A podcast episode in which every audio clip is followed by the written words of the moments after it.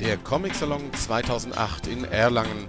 Wir berichten auf Splash Comics live in Ton, Bild, Video und Text aus dem Frankenland. L'altro, l'altro ieri o quante volte sono venuti? No, adesso quando è venuto. Giovedì. Giovedì. Oggi è sabato e giovedì. Due giorni. Due giorni. Due giorni. Allora non è, non è la prima volta che lei... No, sono stato lì. altre volte. Non alla fiera però, del fumetto, ma in Germania. Dove? A quale posto? Marburg, eh, Mainz, Frankfurt, Francoforte, e nel Stuttgart, perché sono venuto anche perché avevo, non solo per lavoro, perché anche per lavoro, perché, ma perché poi avevo una ragazza tedesca così, quel- eh, ma tanti anni fa. Allora quando ho girato, adesso certi paesini non li ricordo, ricordo queste città più grandi. Ho visto il, il suo posto dove vive su Google Maps ed è molto piccolo, lì al Po. Sì, è un paese piccolo, è vero, molto piccolo. Oh, Come ha fatto a vederlo? Dove l'ha visto? Su Google Maps. Ah, e c'è la foto. Sì, praticamente da su in alto, da satellite. Ma va? Eh sì. Fantastico, dal satellite uno Ci non scappa più. Dal satellite allora è possibile vedere la casa. Sì, eh, forse sì, se, eh, se saprei dov'è.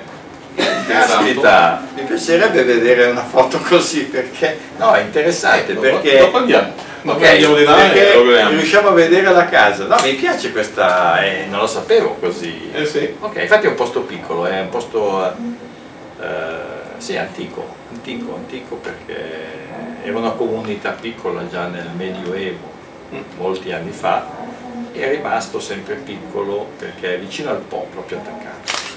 E lo usavano per trasportare sul Po le, le merci, ok? Quindi tutti i paesi vicini al Po le usavano per trasportare merci. Questo è rimasto.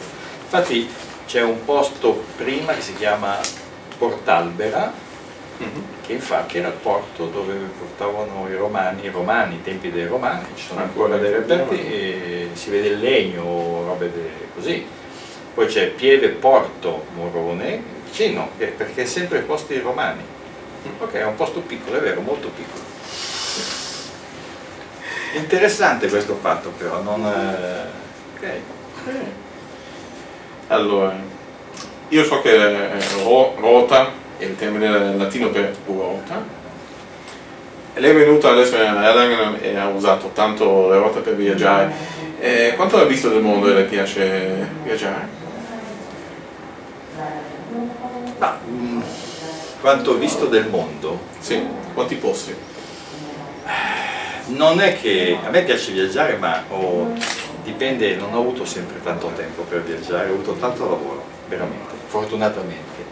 Però ho visto beh, posso dire, la Grecia, la Jugoslavia, la Svizzera, la Francia, la Spagna, la Germania, Danimarca, la Norvegia, dico posti eh, Ma tutto in Europa? in Europa. In United States, sì sì, è il posto fuori dall'Europa è gli Stati Uniti. Gli Stati Uniti, sono stato alcune volte, ho anche lavorato nel, molti anni fa, la seconda volta che andavo, eh, nel 1978, ho lavorato quasi un mese e poi mi sono pagato le vacanze, io e mia moglie per un altro mese e mezzo. sì.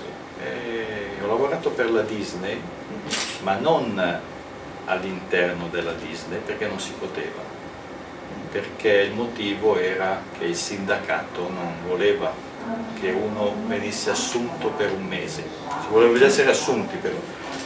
E così mi dissero, no non è possibile, quindi lavori per noi fuori, non potevo entrare, cioè entravo in Disney così, potevo entrare ma non potevo lavorare in Disney. Così ho lavorato per una piccola casa editrice, eh, name- eh, il nome era Intervisual, eh, Communication, in Los Angeles questo, Intervisual Communication, ma basta mi sembra, che produceva libri per ragazzi con personaggi Disney. E quindi ho lavorato lì neanche un, sì, quasi un mese.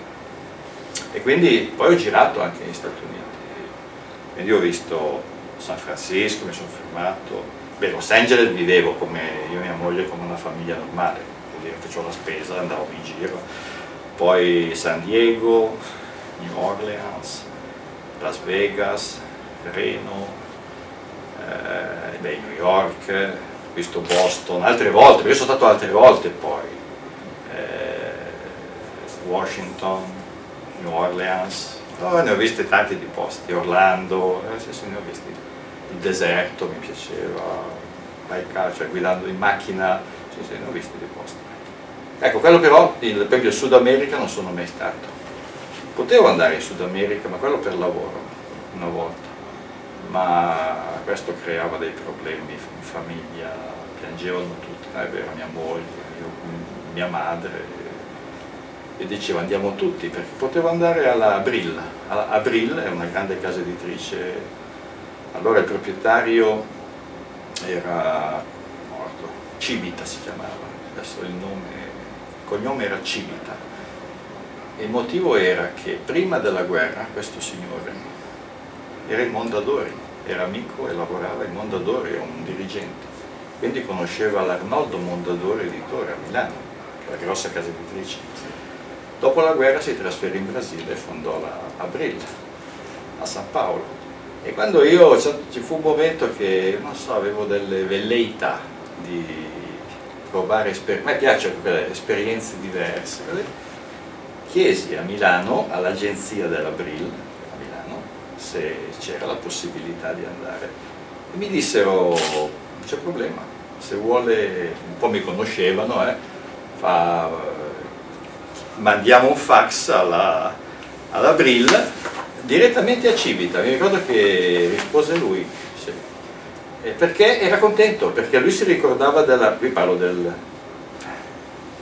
76, una vita fa, eh, era contento perché diceva che si ricordava della Mondadori, fa non c'era problema, mi davano la casa, tutto, e però io avevo i problemi, non pensavo così forte, e allora non sono andato, ecco, potevo andare in Brasile quella volta, ma non ho mai visto il Brasile, quindi allora ho visto veramente tanto del mondo, ma mi sembra che a lei piace molto, ma veramente molto gli Stati Uniti. Sì. Ma perché questa domanda? Cioè mi piace molto Così. Beh, mi piace anche la Germania. Soltanto che vedevo che lei rideva tanto adesso no, ricordandosi alla... Perché gli Stati Uniti c'è un, un, motivo, Beh, io parlo per me, sto, sto parlando per le mie esperienze di vita. E gli Stati Uniti rappresentavano, adesso magari meno ovviamente, i tempi sono cambiati, ma qualcosa che era per noi, io parlo per la mia generazione, eh, da, da ragazzi e poi da giovanotti, qualcosa che era quasi irraggiungibile sulla Luna, che vedevamo solo nei film, qualcosa di estremamente piacevole sotto l'aspetto delle possibilità, di quello che offrivano. Eh. E quindi quando andai la prima volta negli Stati Uniti guardavo tutto un po' con gli occhi di quando ero ancora ragazzino, veramente. Io la prima volta fu nel 75 e guardavo tutto, proprio tutto vuol dire l'edificio, la gente, eh, tutto, le auto, il modo di vivere, come vedevo da ragazzino al cinema mi sembrava di vedere qualcosa che in Italia era diverso totalmente quel tempo. Allora volevo vedere se provavo le stesse sensazioni e emozioni. E devo dire che all'inizio mi sforzavo anche di provarle, devo dire un po', però mi dava soddisfazione, sì, sotto un certo aspetto.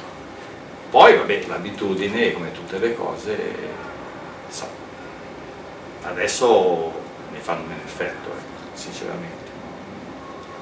Che la Disney è la stessa cosa, quando andai in Disney la prima volta, fu 75, e io pensavo non tanto in quel momento alla Disney, ma pensavo a cosa era stato Disney e Walt Disney, vedevo gli edifici, quando sentivo dire questo è l'edificio in cui il teatro in cui è stata realizzata la musica per la sinfonia, io ero, mi emozionavo perché dicevo, caspita, questo è quello originale, dove entrava Disney, dove hanno provato a, agli arrangiamenti musicali, vedere dove creavano i cartoni animati. Ecco, li vedevo sotto questo aspetto.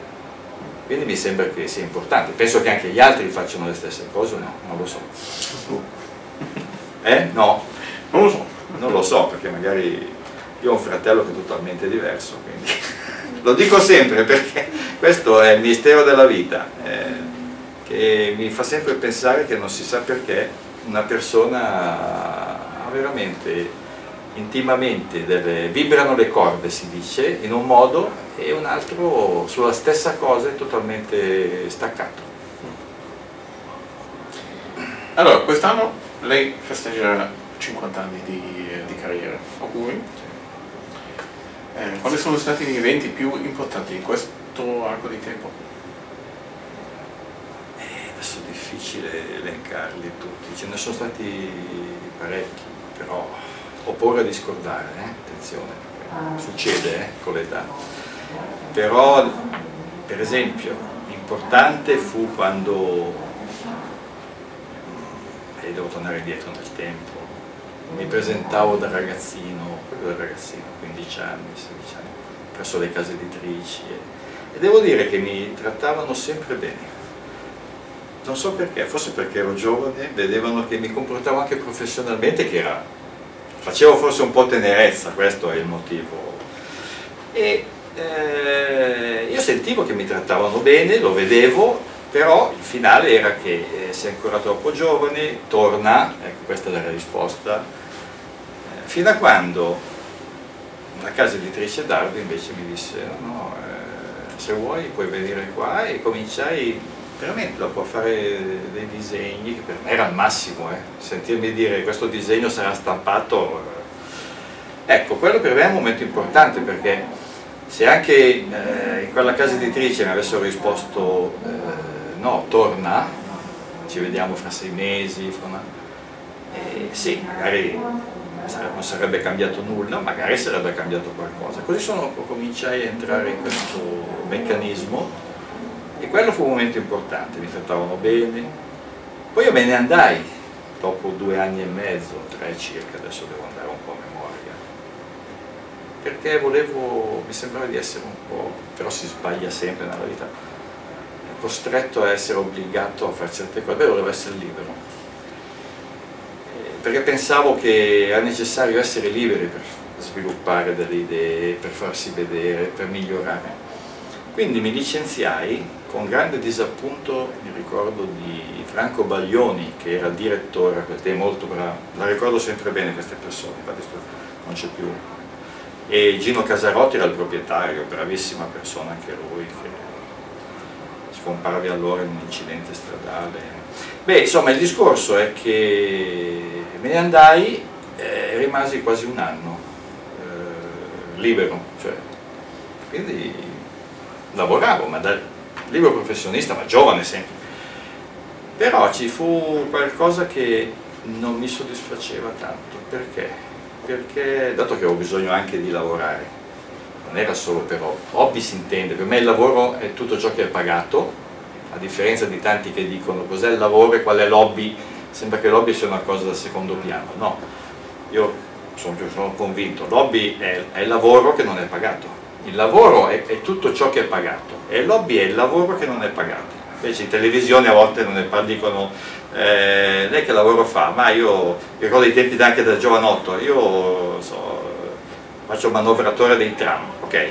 Ad esempio eh, quei quiz lascio raddoppio in, in, televisione, ma come hobby cosa? Come hobby era magari bravissimo a cesellare sculture, però quello era l'hobby, preso un po' sotto gamba, no? Quello era più importante del del lavoro pagato. Quindi allora il discorso è questo, che io dovevo lavorare per guadagnare anche, non solo ecco, per hobby. Cioè dire mi piace, allora voglio a tutti i costi fare l'artista, no, Ecco, in quell'anno non, eh, non, non rimasi soddisfatto. Perché? Perché qualcuno non pagava. Pagava inteso, mi dicevano, e adesso aspetta, quando mi sentivo dire finito il lavoro avrai, stabilivamo il compenso e io pensavo di, di percepire il compenso. No, eh, adesso aspetta, aspetta, poi ero giovane, eh, fra un mese, 20 giorni, e non pagavano alcuni, dicevano adesso perché non ho ancora presi i soldi, devono pagarci l'editore, insomma uscivano dei problemi. E io, anche se ero giovane, pensavo, ma non è giusto, perché adesso io vado a casa, c'era mia madre, per esempio, mi diceva, com'è andata? Solite cose, i genitori, e dicono che non possono pagare, come? Caspita, solite cose della famiglia. Effettivamente io ci pensavo e dicevo, beh ma non è giusto perché a questo punto eh, stiamo lavorando, per esempio stavo lavorando per un, insieme a un, collaboravo con un disegnatore, si chiamava Sandro Angiolini, abbastanza bravo, no? comunque sempre un artista, cioè non, non un impiegato della matita, però eh, questo anche lui doveva pagarmi, mi ricordo un giorno, dopo un mese e mezzo di lavoro, e mi ricordo che era un sabato, mi ricordo esattamente, e questa è stata la goccia. Quindi la goccia vuol dire, sai, che quella cosa che finale, vado a prendere, dico, oh, finalmente, oggi prenderò dei soldi. No, mi rispose, e purtroppo l'editore francese non mi ha pagato perché dice che il lavoro che abbiamo fatto non è tanto soddisfacente. Quindi mi ha rimandato il lavoro, dobbiamo rimetterci le mani. E allora devo dire che io sono rimasto male, perché poi c'è anche un altro, quel giovanotto, e ho detto, eh, ma la colpa non è nostra, come dire, è sua, come dire, era lui il capo, l'artista, come, è, come dire, è lei che diceva di fare le cose in un certo modo, non siamo noi che abbiamo deciso, e lo so, però è così. Allora da quel momento ho cominciato avere dei dubbi e a guardarmi in giro.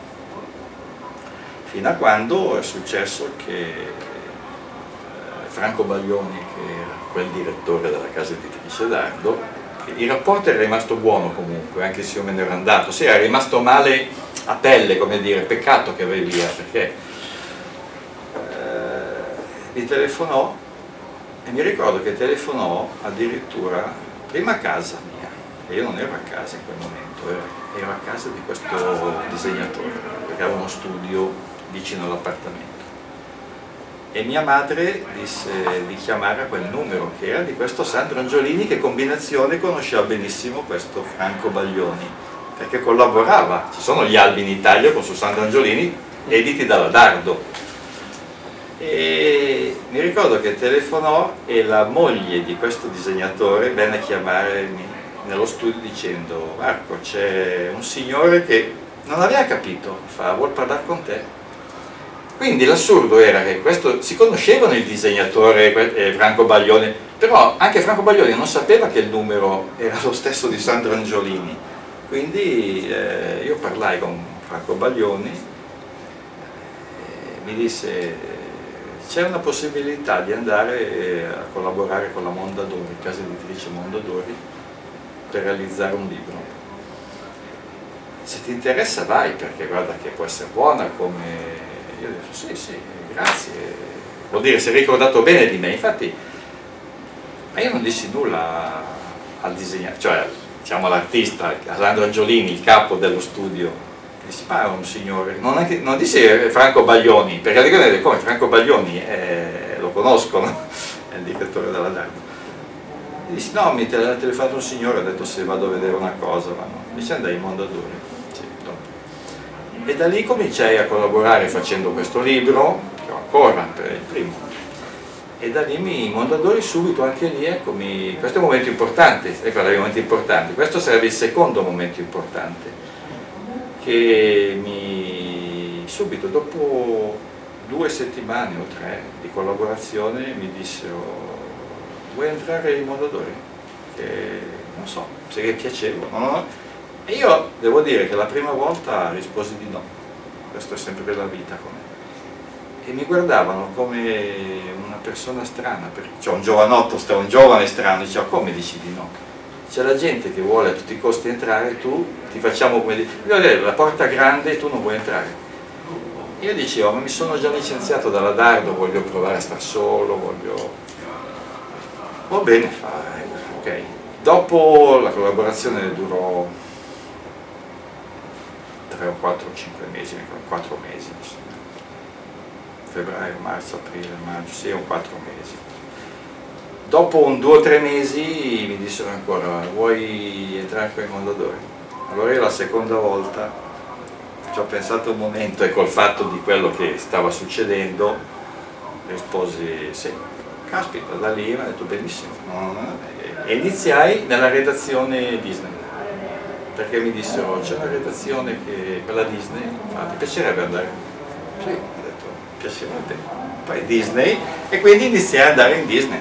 Basta, in Disney, nella redazione Disney e da lì comincio. Questo è il secondo fatto importante.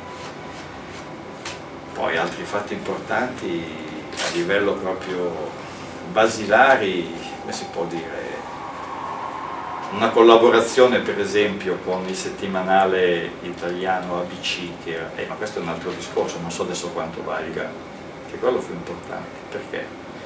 Perché, perché cosa devo dire, la verità o no? Perché pagavano bene e quello mi permise di acquistare la prima, una, una casa. Insomma. Cioè veramente mi andava bene e devo dire che fu importante perché se dicevo, avessi detto no, eh, non lo so, è tutto un insieme, quindi per me quello è stato un momento importante. Aver scelto, un momento, questo vuol dire che lavoravo molto. Eh. Cioè, il rovescio della medaglia è che lavoravo molto, sabato e domeniche, di sera fino alla mezzanotte. No, lavoravo molto perché bisogna pensare che ero in Mondadori, collaboravo, no, quando disegnavo per esempio Superman, lavoravo, eh, disegnavo iniziando come un, uh, un, artista normalmente, iniziando al mattino, quando no, lo iniziavo la sera. E per forza, quindi vuol dire, sono momenti importanti, però dire eh, proprio basilari sono stati tanti messi assieme che hanno, come dire, dei meccanismi che in certi momenti hanno permesso di fare una scelta che io devo dire soddisfacente per oggi devo dire, è facile avere dei rimpianti, eh, ma io sono fatalista, come, e allora fatalista vuol dire che se una cosa capita in un certo modo, io sono di quelli che penso deve capitare così. Il destino, uno dice me lo faccio io, no, eh, io sono di quelli che dico sì, lo fai tu perché devi farlo così, non perché tu hai deciso veramente, perché lo devi fare, altrimenti se non va a pensarci bene a volte uno sbatte la testa e non riesce a aprire nessuna porta, mm. anche se si presenta bene, quindi vuol dire che c'è un meccanismo che permette a volte di ottenere un buon risultato sotto questo aspetto. Come vede il suo sviluppo artistico in questi 50 anni? Che cosa è cambiato e che cosa è rimasto uguale? Bah, una cosa che è rimasto uguale penso è l'entusiasmo cioè, sono ancora entusiasta di certe cose, del provare, sperimentare. Eh, ho un particolare piacere mi è sempre rimasto però, anche da giovanotto, anche da, da giovane. E adesso ancora penso, po', eh, sì, è una cosa proprio intima. Il, eh, come si può dire? mi piacerebbe e mi piaceva realizzare o sperimentare sullo stesso soggetto o lo stesso argomento diversi modi di vedere espressivamente la cosa. Cioè, eh, quando mi chiedevano, avevamo bisogno delle illustrazioni per un tipo questo, ecco, questo, settimanale, che è un settimanale politico, di attualità, di costume, eh, anche scandalistico, eh, però in Italia andava benissimo a quel tempo. Erano quasi 800.000 copie di diffusione alla settimana. Ecco, quando mi chiedevano, eh, devi, vogliamo un'illustrazione per quel, quel, fatto, vogliamo un'illustrazione per questo racconto, vogliamo? io avrei voluto fare 10 illustrazioni e a volte le facevo Ancora adesso io quando mi chiedono la copertina per la Disney, quasi in Italia, è più Mondadori, è Disney Italia. E questo se uno lo chiedesse a loro, io a volte faccio quattro copertine, tre, perché non sono mai contento, vorrei vederle tutte e quattro. Ne faccio uno poi mi dico, ma però potrei farle in un altro modo, vediamo un po' come sarebbe. Allora mi metto a farne un'altra. E a volte ne, ne ho presentate anche quattro, tre, veramente. Ma non perché me ne pagassero tre o quattro, perché a me piace così. A volte però mi dico, ma che senso ha? No, non finisci più, mi dico io, ma questo non toglie che mi viene sempre voglia di fare queste prove.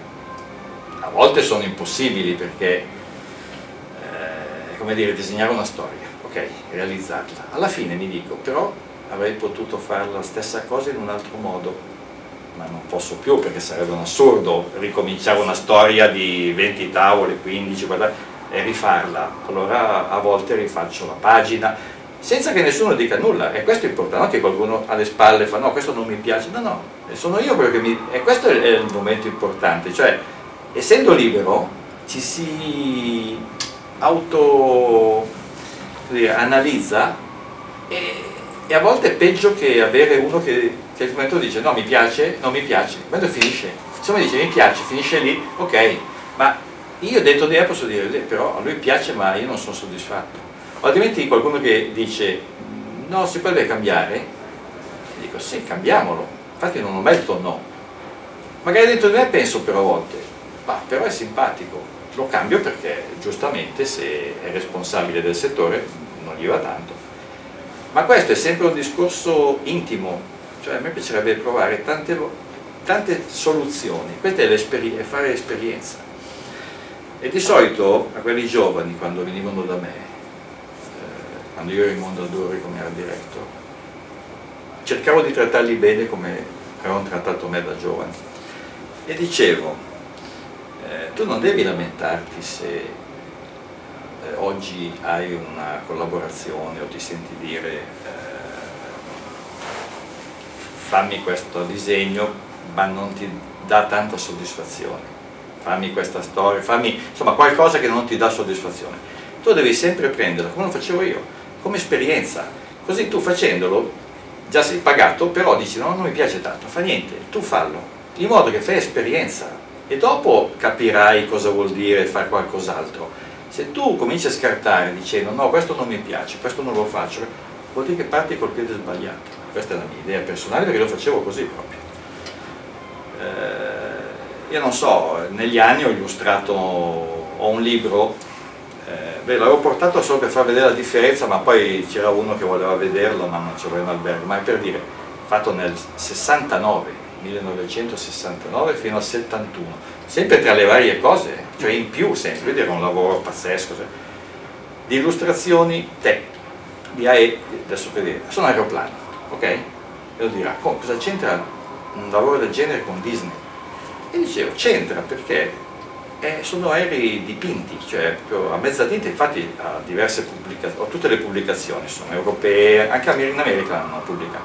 Il discorso è che c'entra, dicevo, perché?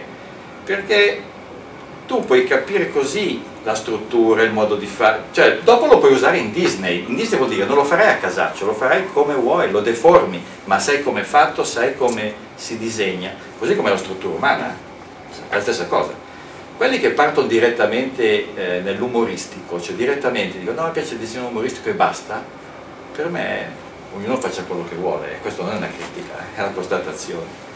È un peccato perché perdo di vista che anche un disegno umoristico non è il punto di partenza, ma è un modo di rappresentare la stessa cosa. Uno deve conoscere il corpo umano, ok? Poi può fare anche disegno umoristico, questo è bello, ma non dire quello lo scarto perché non mi interessa, parto a fare una caricatura. Non ha senso, secondo me. E infatti a volte cosa succede? Succede che, questo poi dipende, non è una critica anche questa, io parlo a ruota libera per dire che eh, sono sensazioni ma sono reali. Quelle. Si vedono delle, delle produzioni che sono un po' stonate perché, specialmente anche in Disney, perché? Perché si vede eh, si vedono per esempio i personaggi stonati, ecco dico Disney perché combinazione, adesso sono venuto più per questo, stonati con il il fondo, l'ambiente, cioè l'ambiente a volte è dettagliato nel senso troppo fotografico a volte, qualche volta. L'automobile non è disneyana, è, uno potrebbe fare la stessa cosa ma in chiave disneyana. Disegnare una Mercedes, una, una Fiat, io parlo di una macchina, si può in chiave disneyana, è la stessa cosa, ma non realizzarla con le ombre, i modi di un disegno quasi realistico, perché altrimenti è stonato col personaggio che ha delle linee particolari. Uno non può dare delle ombre, io so che alcuni lo fanno, ma personalmente lo ritengo purtroppo stonato. Allora questo è perché uno vuole, non è entrato nel meccanismo, cioè della, eh, non, fatto, non, è uno studio sull'amalgamare le cose, non conosce bene un, un prodotto e un altro. Quindi come dire, disegna bene l'automobile o disegna bene il paesaggio e magari fa fatica sul personaggio o viceversa. È un... Quindi è meglio eh, sperimentare su tutto secondo me. Eh, una cosa una volta ha detto nell'uniforme online. Darei tutto per poter essere in grado di disegnare come Marco Rota. Cosa prova, prova sentendo questo come giudica lo so. Questa è una... Tanto questo è... Beh, devo... Non, lo, non, non sapevo questo, quindi devo dire che sono enormemente gratificato, no, sinceramente, ma è, normale, è inutile fare i falsi modesti o addirittura moltissimo questo, questa espressione poi. Tanto eh, io Don Rosa lo giudico molto, devo dire, lo giudico bene, per qui non vorrei adesso però entrare in un argomento particolare, eh, lo reputo un, un ottimo narratore, anche un eccellente artista anche se, eh beh, ma lo devo dire, altrimenti sembra che poi facciamo come noi diciamo la sviolinata, perché di fronte no, voglio essere più sincero, allora io stimo sempre tantissimo Don Rosa e tutti, eh, non... però se mi, chiede, mi si chiede eh, cosa ne penso del, eh, dell'espressione grafico-artistica di Don Rosa, devo dire che è molto bravo nella narrazione, un po' forse meno nella rappresentazione estetica, chiamiamola estetica, dei personaggi, perché sono forse un po' rigidi ma dettati dal fatto che fosse lui una volta, questo è il suo modo, la sua indole di rappresentare le cose. E non lo so, eh, se Don Rosa avesse, fosse un po' più pulito, non so, è difficile spiegarlo però, questo, ci vorrebbe tempo.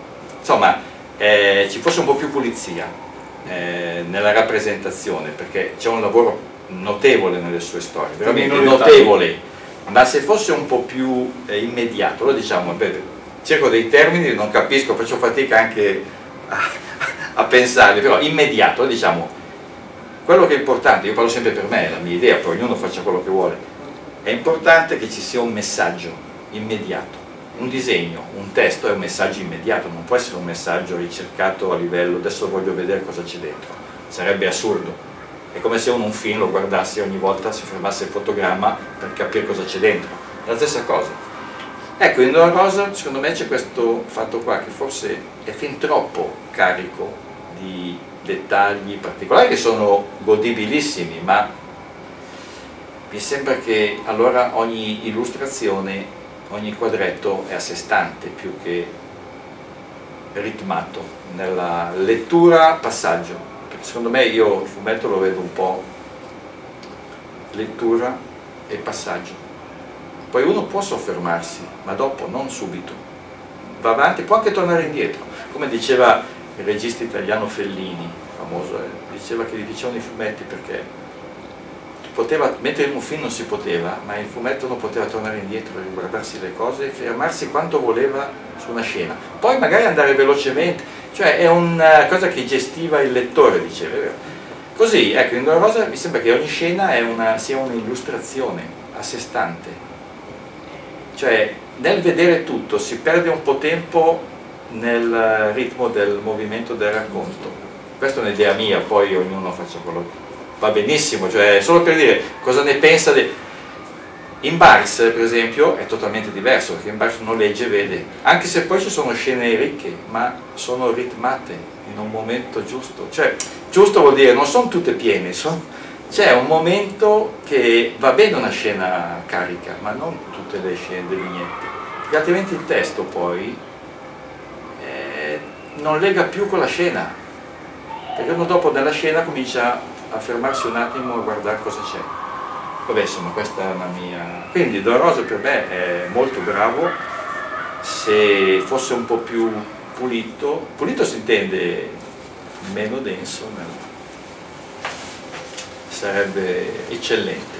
Ma questa è un'idea mia e quindi lo stimo moltissimo. Come narratore ottimo, ottimo proprio.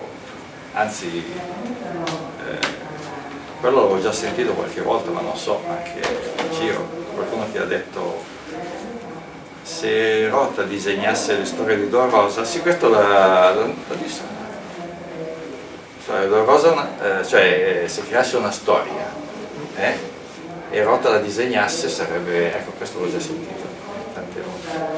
Non lo so adesso per dire che io lo stimo ma non sapevo di quel fatto lì, quindi fa molto piacere. Adesso per esempio dovrò, eh, ma non dovrei dirlo, questo de, no, non si deve dire perché non lo sanno, eh, è una cosa che devo ancora fare. No, no, no, non posso dirlo. Peccato. Eh? Peccato. Beh no, se lo dico poi lo, lo, lo toglie perché non so me, che devo fare. Beh, eh, lo deve togliere però, eh? eh? No, perché non sono cose no, che... Lo facciamo dopo. Ecco, Quando abbiamo, eh, no, perché non mi va, eh, sinceramente. Eh, suo figlio è un, è un adulto ormai? Sì, sì. Voleva diventare disegnatore anche lui? No. Però devo dire che non è che sia bravo, no, diciamo, è normale, però aveva una certa attitudine da piccolo. Attitudine vuol dire, mi colpì il fatto che da piccolo, proprio 3-4 anni, lui è appassionato di macchine eh? È una Come cosa pazzesca, no, no, ma è pazzesca perché sarebbe, deve essere troppo lungo raccontarlo. Dopo lo dirò così eh, perché la mia idea però umoristica, eh, buffa. Eh, lui è appassionato di macchine, macchine vere. Eh, infatti è un vecchio Mercedes. Io quando ho compiuto, compì 18 anni io gli presi un Mercedes antico, vecchio, sì sì vecchio, perché eh, pensare che quindi 18 anni, usato, una macchina, io ero contento, perché? Perché lui va tranquillo, cioè non è di quelli, chiamiamoli esagitati, eh? e io veramente avevo paura delle macchine piccole, veloci, preferisco così, e lui ancora adesso ce l'ha, ne ha un'altra, abbiamo questa qui, la tiene, è eccezionale, la tiene, è una cosa, la porta al carrozziere, ormai ha 30 anni quasi sta macchina. Lui è appassionato di Mercedes, non so, tutte queste, ne abbiamo tre, ma non è questo, è il fatto che disegnava le macchine già da piccolo, ma le disegnava in prospettiva, che è una cosa difficile per i... cioè è difficile vedere i ragazzi, il bambino, perché aveva tre anni, quattro, realizzare un disegno in prospettiva è difficilissimo, perché la disegnava sempre in linea, non so se rendo l'idea, invece la disegnava in prospettiva, vuol dire proprio anche con il raggio su quel punto di fuga del, dell'orizzonte. E io dicevo ma come? Però questo non ha portato che poi io non ho mai insistito attenzione eh. ah, ecco io sono un padre che non ho mai voluto come fanno forse tanti altri eh, no mettiti lì fai no no ho detto fai quello che vuoi ma lo fa ancora adesso perché lui studia ancora. Per altri motivi questo è un discorso perché c'è un motivo e quindi il fatto che non dico mai cosa fai cosa fin da sempre, tu fai quello che vuoi, gli dico. Vuoi nuotare? Vai a nuotare. Ti porti... No, non voglio, non voglio. Gli ho detto, ti piace giocare, vuoi giocare a tennis con me? Io giocavo a tennis, giocavo nel senso una volta lo praticavo più sovente, partecipavo a tornei anche, tornei, tornei, proprio tornei regionali, cioè provinciali anche, sì sì, era già un livello, mi piaceva, cioè mi piaceva il tennis. E dicevo, vuoi giocare a tennis? Ti porto, venne da piccolo qualche volta, poi vedevo che non, vedevo altri papà che insistevano con i figli, mettiti lì, fai... io dicevo, no, non hai voglia, non viene più. Io sono così, ognuno deve fare le cose che vuole. io non, non insisto mai in, sotto, vado a pelle, cioè dico se non vuoi farlo non farlo. Quindi non ha mai disegnato, non si è mai cimentato, non ha mai espresso il desiderio di provare a... Lo faceva da ragazzino come tutti, poi ha una manualità adesso però devo dire, adesso già da anni, particolare nel mettere a posto le cose. Mette a posto sull'automobile, la, la sistema lui in certi punti, cioè fa delle cose che ottiene un buon risultato e dico ma caspita sei bravo però. Eh, un vecchio giocattolo antico lo mette a posto, riesce a... sì, io sono colleziono, riesce il pezzo che manca, riesce a metterlo a posto bene e dico sai una buona manualità, caspita, ecco quello che, ma non il disegno, non, non gli interessa Lei abita in una casa del XVIII secolo eh, sì. con 25 stanze? È vero. Nella quale, così si dice, vivono anche due fantasmi. Li hai mai visti? No, non li ho mai visti, ma li ho sentiti. Lo racconto sempre perché è vero, è vero, è vero, è vero, è vero. Io vivo in una casa che è, è antica e mi è piaciuta subito e questo è il motivo per cui io vivo in questo piccolo paese, quindi non sarei andato in questo posto. Non so, questa casa come l'ho vista mi è piaciuta e questa è la vita, sa perché a me mi piaceva e, e quindi niente, ho deciso di trasferirmi. All'inizio mia moglie e mio figlio fecero tanta resistenza perché non volevano andare via da Milano però non sono tanto contenti, non della casa, del paese piccolo, cioè la vita dei posti piccoli, non di quel paese, tutti i posti piccoli non li soddisfano, non li gratificano, beh effettivamente c'è differenza, però a parte questo, è vero, questo fatto qua dei due fantasmi, devo dire che io che sono, ma devo dire, credo a tutto, eh, sono fatalista, ma credo che ci sia qualcosa di strano perché dovrei raccontare delle cose capitate anche cioè personalmente, eh. però questo fatto qua, eh, devo dire il perché, come capitò perché è, è un po' buffo. Quando acquistai la casa e alla fine eravamo io, mia moglie e i vecchi proprietari al tavolo del notaio che ci faceva vedere le mappe, la divisa in porzioni questa casa. Finito l'atto tutto notarile, poi diamo la mano, come, eh? la, mi ricordo che la signora, cioè la vecchia proprietaria, fa a mia moglie, signora, guardi che nella casa ci sono due fantasmi. Io sento che mia moglie, che ho sentito un po' io che parlavo con il fratello di questa signora, e mia moglie fa, no, come? Ma, no, sta scherzando. Si era un po' spaventata. Io sento e faccio, ma cos'è che succede? Cos'è che sento due fantasmi? Diceva, sì, ci sono due fantasmi, eh, ma sono bravi, non, eh, vedrete che sono buoni, non, non, ci sarà problema. Mia moglie, mia moglie rimase veramente, ma no, sta scherzando. Invece io faccio, ah sì, beh, molto bene, perché si vede che allora è una casa importante, perché eh, di solito si dice che se c'è un fantasma vuol dire che la casa eh, ha un certo fascino, eh? Vabbè. Vabbè, la cosa è finita, finisce così. Però dopo si scherzava in casa, diceva questi fantasmi, lasciamo stare, finisce. Era settembre, noi entrammo a settembre del 2000, sono, a settembre di quest'anno saranno otto anni, ok? Era settembre, 18-20 settembre. Dopo tre settimane, insomma, circa, insomma, due settimane di notte. Diciamo che il mese di ottobre, dai primi di ottobre fino alla fine del mese, forse anche i primi giorni di novembre, comunque circa per un mese dopo, dopo un, due settimane che eravamo lì o tre, ecco, io una notte, cioè, mi ricordo che come succede, uno si sveglia, mi giro, faccio per, sento dei rumori sopra. Ora al buio sto attento perché ai primi tempi, essendo grande la casa, eravamo anche un po', ancora adesso diciamo un po' particolare perché è grande, e si rimane un po' sbilanciati come che siamo in tre, io, mia moglie e mio figlio, cioè non è che tanta gente, potrebbero vivere quattro famiglie o cinque. E allora, quando si vedono le stanze silenziose, buie, grandi, eh, c'è qualcosa sempre di strano. Allora, ai primi tempi peggio però, perché adesso ormai ci siamo anche un po' abituati, ma ai primi tempi c'era un po' di senso, come si chiama, di disagio. Eh? E si vedeva una stanza buia grande, grande vuol dire anche 60 metri quadri al buio, accendeva la luce, il silenzio, poi qualche rumore, era una cosa particolare. So, e così eh, sento questi rumori, rimango attento, vedo, saranno ladri?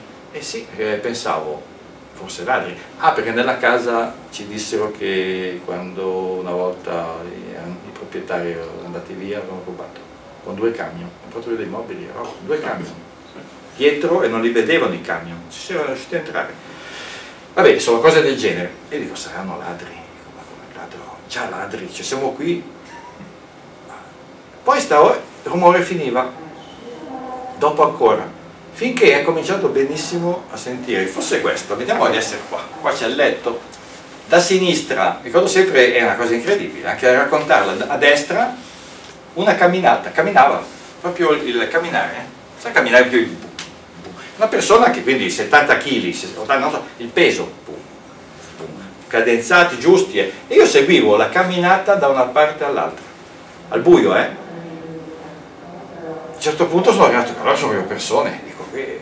allora sveglio mia moglie, ho cominciato, l'ho svegliata, dico, senti, al buio però, detto, c'è su qualcuno, ho detto, ah, caspita, lei.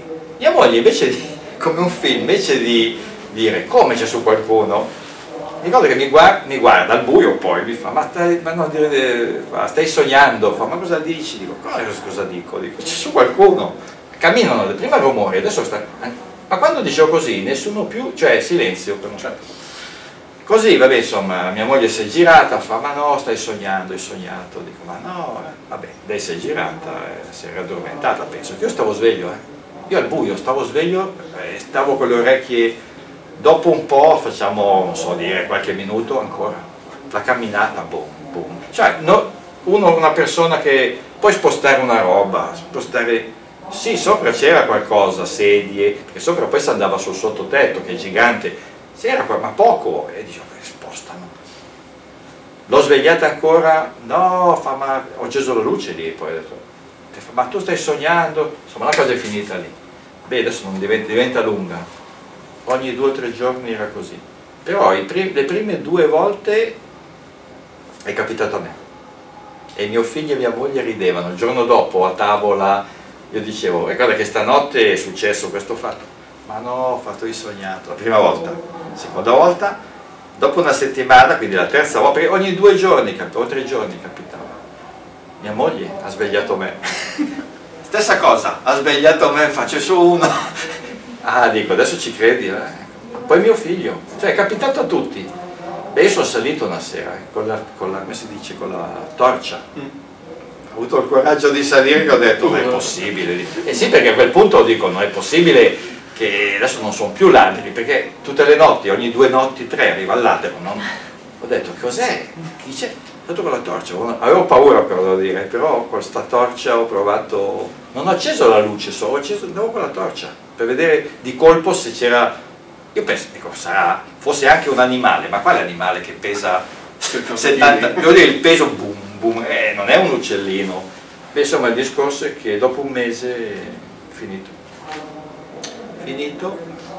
E dopo un due o tre mesi la signora, perché il marito è morto, poi venne a trovarci due o tre volte. E volta, la prima volta ci chiese, la vecchia proprietaria, è successo qualcosa di strano. Qui e io raccontai anche a mia moglie questo fatto e lei non fu stupita, fa sì sono i fantasmi ma volevano conoscervi e adesso vi hanno conosciuto e sono contenti e si vede che andate d'accordo, basta, hanno smesso. Basta così. I nomi dei fantasmi sono Serafino e Caterina. Perché ci disse anche i nomi questo piacerà a mia moglie perché sua, sua madre si chiama Caterina. questo è buono. Okay. Vabbè, purtroppo dobbiamo finire qua, avevo ancora un bel po' di Eh, ma domande. allora dovevi interrompermi perché io quando parlo non No, vado no, avanti. no, va bene no. così, va bene così. No. Eh, e magari eh, le posso mandare lei. E, è eh, domanda? sì, ma eh, tutte queste risposte a voce preferisco perché io a Milano, a Milano, sono ancora con la testa sempre Sì, una casa, volta- una volta sto rispondendo, sto rispondendo a un'intervista, questo è per dire, vedi cosa succede nella vita, eh, di un gruppo, non so dire, danese mi sembra, è da ottobre dell'anno scorso che mi lo sto finendo, ma devo dire mi spiace, ma non, non è colpa, perché nel frattempo poi ne ho fatto un'altra, perché dico, eh, non, perché non posso parlare al telefono così in inglese, poi è assurdo, non riuscirei mai. E allora dico, mandatemi le domande e vi rispondo, e così faccio. Eh, ma non faccio come adesso, cioè non dire solamente sì, quando mi ha chiesto i momenti importanti, casa editrice Dardo è perché, no, non faccio così, vado avanti a spiegare se riesco il perché, mi piace dire il perché, perché dire solo sì, quel momento. Ah!